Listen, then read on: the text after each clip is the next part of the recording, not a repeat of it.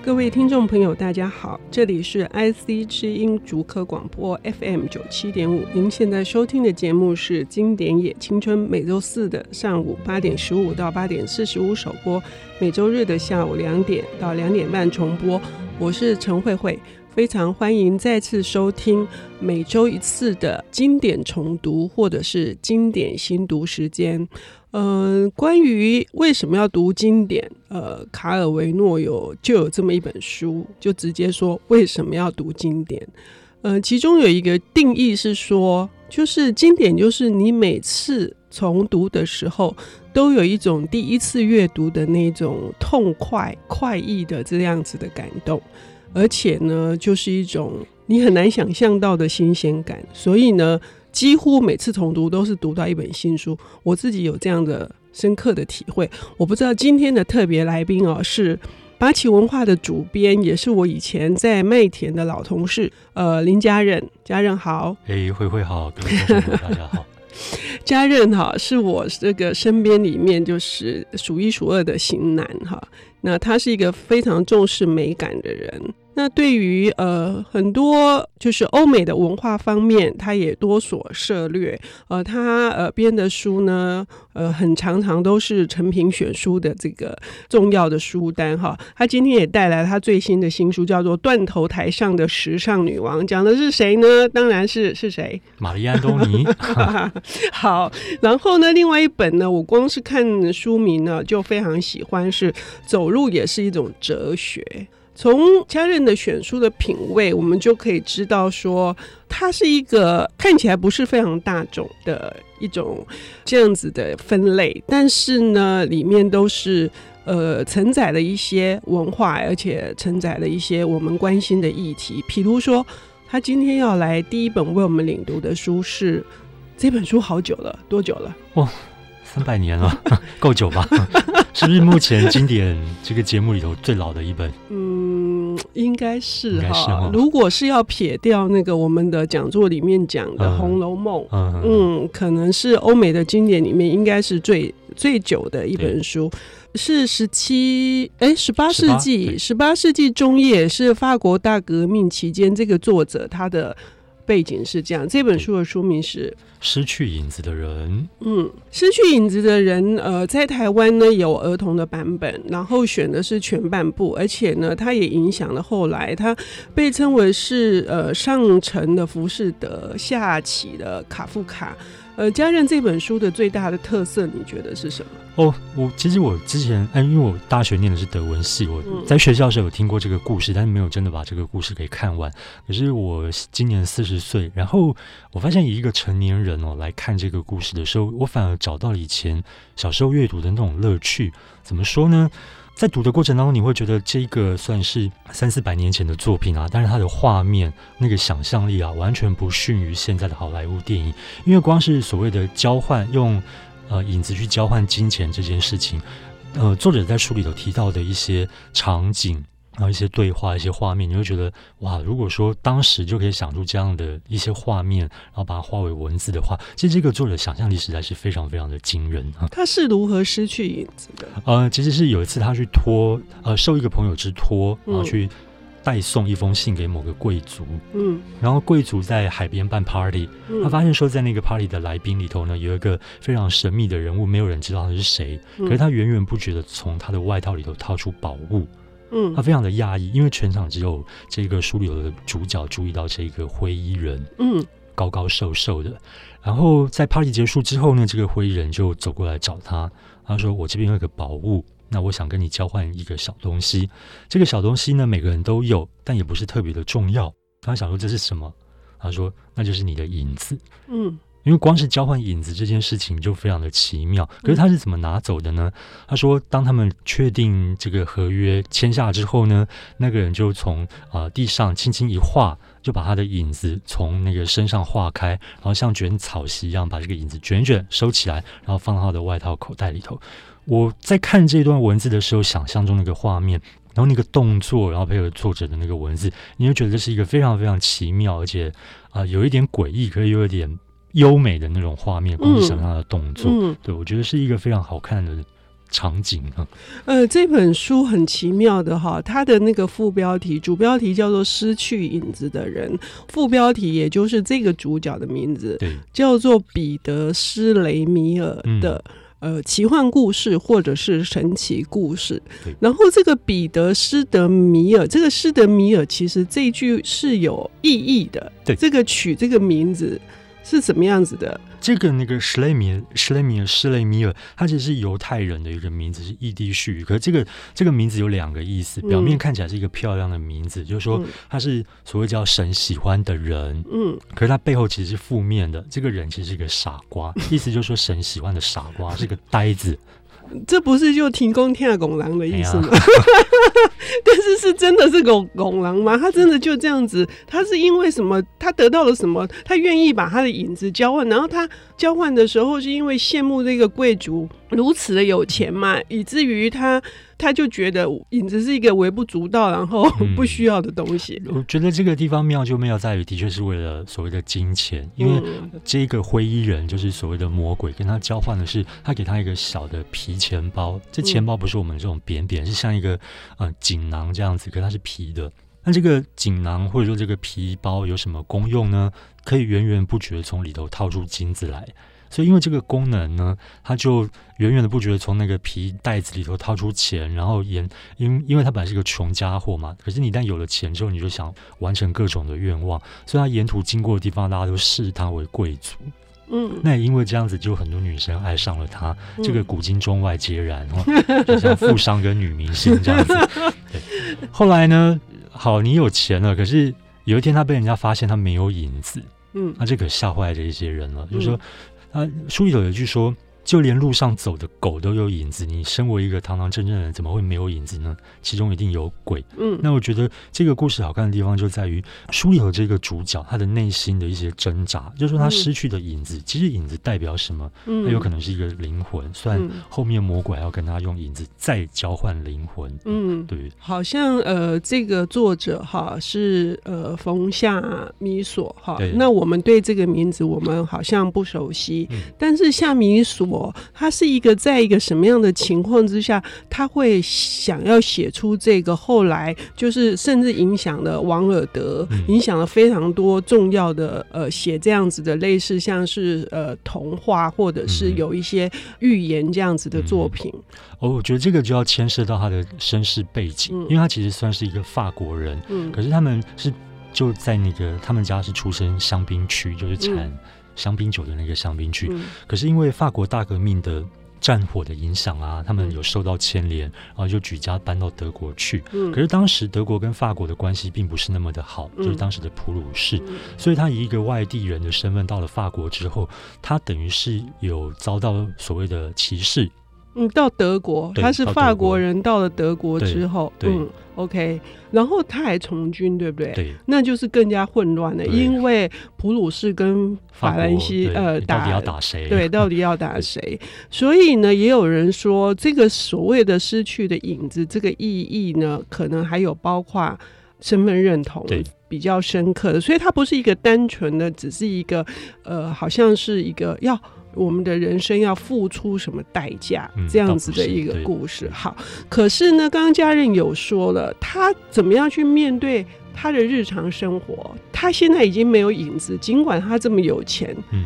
他怎么处理他？呃，这个地方有趣，就是你知道有钱能使鬼推磨。那因为没有影子，嗯、但是他有的是金子啊。嗯，他就请了一对仆人帮他打点一些呃生活杂事。就是说白天呢，他绝对不出门，因为没影子，你太阳底下一站，哇，什么都现形了。嗯，可是他就晚上出门。嗯，那也因为晚上出门的关系，他就爱上了某个女子。可是没有影子，你也不能大白天跟人家见面啊。那就他的仆人都帮他打点一切。可是到后面要论及婚嫁的时候，问题就来了。而且他的仆人后面还有一个出现，所谓背叛他、出卖他身份的，那整个故事就从这边陆陆续续的开始。好，因为我们看到的一般的简明版的失去影子的人，嗯、大概就是差不多到了这个段落。对可是这个故事之所以能传世，而且三百年，是因为它后面的转折实在是让人家目不暇接。我们等一下休息一下，我们回来听家人告诉我们后续如何发展。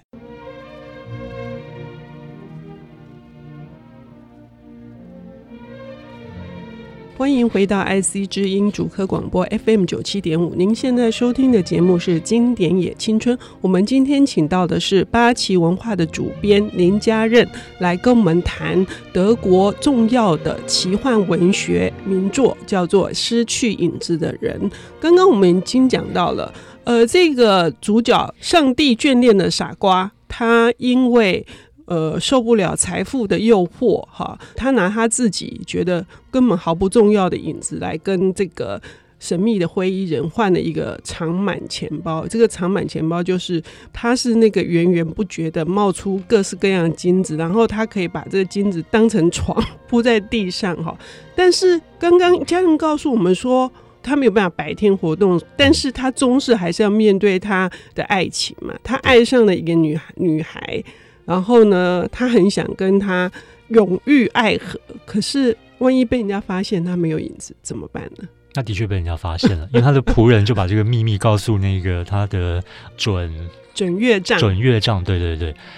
然后乐丈说啊，我女儿怎么可以嫁给一个没有影子的男人呢？因为他的仆人其实是想娶这个女人的，嗯，他很厉害，然后说偷天换日，他其实有主人他房间的钥匙，所以自己有偷偷存了一笔主人的私房钱。那这个时候呢，恶魔就出现了、嗯、哦。然后心魔总是在你最需要的时候会出现来找你。嗯、他就说：“嗯、呃，我们现在再来做个小交易，我可以把影子还给你，你只要在这张契约上想呃简单用鹅毛笔签个字，这样就可以了。那交换条件是什么？你的灵魂。”嗯，你就要交给我你的灵魂，这就是浮士德对，对呃同样的一个典故。嗯，可是故事没到这里结束啊，对，嗯、没到这里结束。嗯，那他这个主角呢，一心爱着他的心心上的爱人，就看出西马爱郎被 gay 把狼这样子。心有不甘，而且被这个讨厌的对他的仆人仆人给横刀夺爱。对，他想说他到底要不要把影子给换回来呢？就是用他的灵魂。可这时候他想到一件事情，我们刚刚前面不是有提到有一个他去送信给某个贵族吗？嗯，他就问这个恶魔，就是这个灰衣人说：“你知道当初我去找的那个贵族现在人在哪里吗？”嗯，他是不是也跟你交换了他的影子？嗯，他说没有。那他说我想见他。这个灰衣人这时候呢，就从他的神奇的大衣里头，嗯，揪出了一撮头发，嗯，这个头发呢又拉出了一颗人头，最后呢是拖出了一具尸体，而且这具尸体呢虽然已经死了，但是嘴巴还是会讲话。他说：“但愿神原谅我的过错，因为他其实就是跟这个灰衣人交换了灵魂的当初的那个贵族。”好，嗯、这个主角一看这不对啊，拿灵魂换了，最后一定会是这个下场了。嗯，那他就在跟这个恶魔说：“好，我现在还是想换回我的隐私，可是我就是拿你之前给我的钱包，我跟你换回来。”嗯，恶魔还是恶魔，他没那么笨。他说：“我不要，我就是要你的灵魂。”嗯，这时候呢，就来了一个最大的剧情转折，因为他们当初见面的地方是在一个瀑布旁边。嗯，主角就说。在此，我用上帝的名号命令你离开，永远离开我身边。嗯，那接下来他就把他的那个长满钱包就往瀑布里头的水潭一丢，恶魔就从此消失在他的人生。这是他始料未及的，因为他没有想到，他清醒的这个心智，还是让他做了一个、嗯、呃，他最重要而且最明智的决定。嗯，但是钱包虽然丢了，他有未雨绸缪，还自己有偷偷放了一些在口袋里头。走着走着，他来到一个市集，他看到了很多，他想说，我应该买买双好鞋子。就以前他穿的鞋子给贵族走的嘛，但是贵族脚不落地啊。他现在是个，毕竟是个穷苦人，恢复正常生活。他就到了某个市集，然后挑啊挑，挑到一双旧皮靴。那这双皮靴可不得了了，它其实就是故事接下来非常关键的一个所谓的像小叮当那样的道具。这个鞋子有什么特别的功用呢？它你走一步等于是走七里，所以就走叫七里靴。嗯，所以一跨步一下子就到了北极，再一跨步一下又回到了南极，一下子是冰山，一下子是沙漠，然后一晃眼他又来到了中国，一下子又去了美洲，他是非常的惊讶。可是因为他没有影子的关系，所以他完全没有办法跟所谓的大众相处。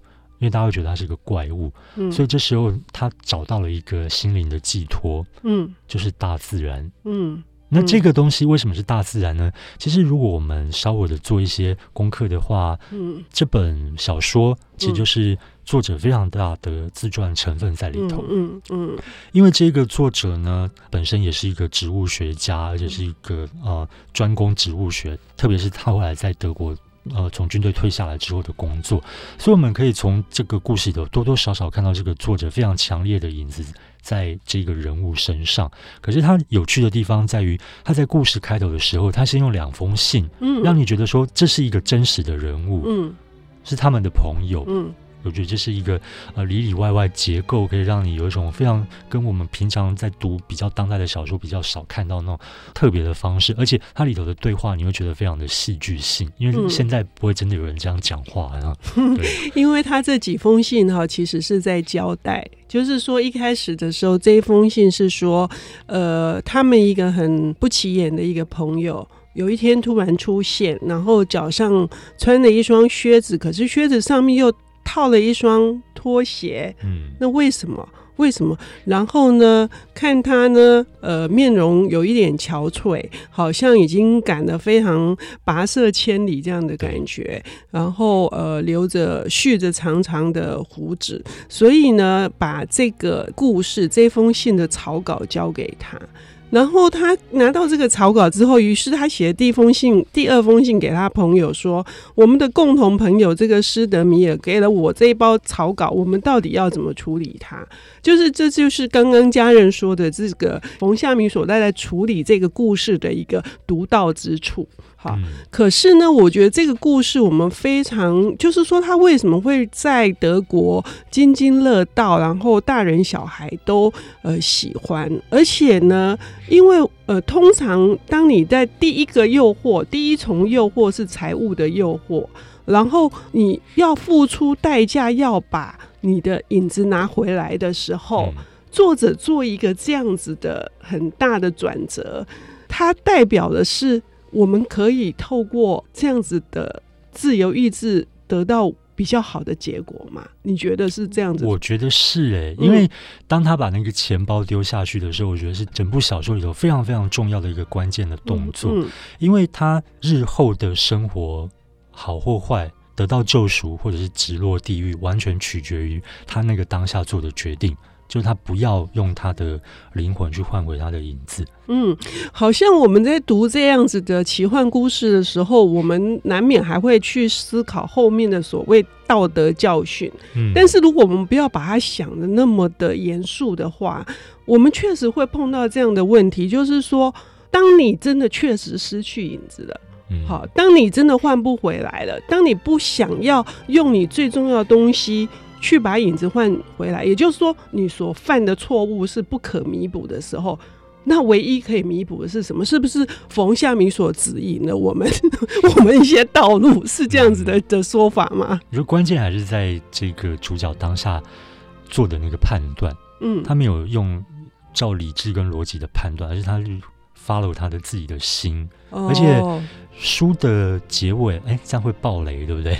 你可以不用爆，你可以讲，但是你可以不用爆。前面有两个非常关键的人物，嗯、他对他们这个主角对他们非常的好。嗯、这两个关键的人物在最后会出现。嗯，那我觉得他是让这个故事有一个非常圆满的结果。嗯，对。那你会发现说，所谓的善因就会有善果。可是关键往往可能就在那一念之间呢。嗯，我自己读到这个书的时候，我其实有一些地方我会觉得，它确实是要告诉我们说，一旦你犯过某一个错误，其实你以为你有机会去呃让它改正过来，或者是说你可能会好像可以。面对他，或者是你可以找回，嗯，你可以把它找回来。可是当你彻底失去了，所以这本书是真的是不只是失去影子的人，是彻底失去影子的人吗？好，今天非常的谢谢家人来跟我们分享这个失去影子的人。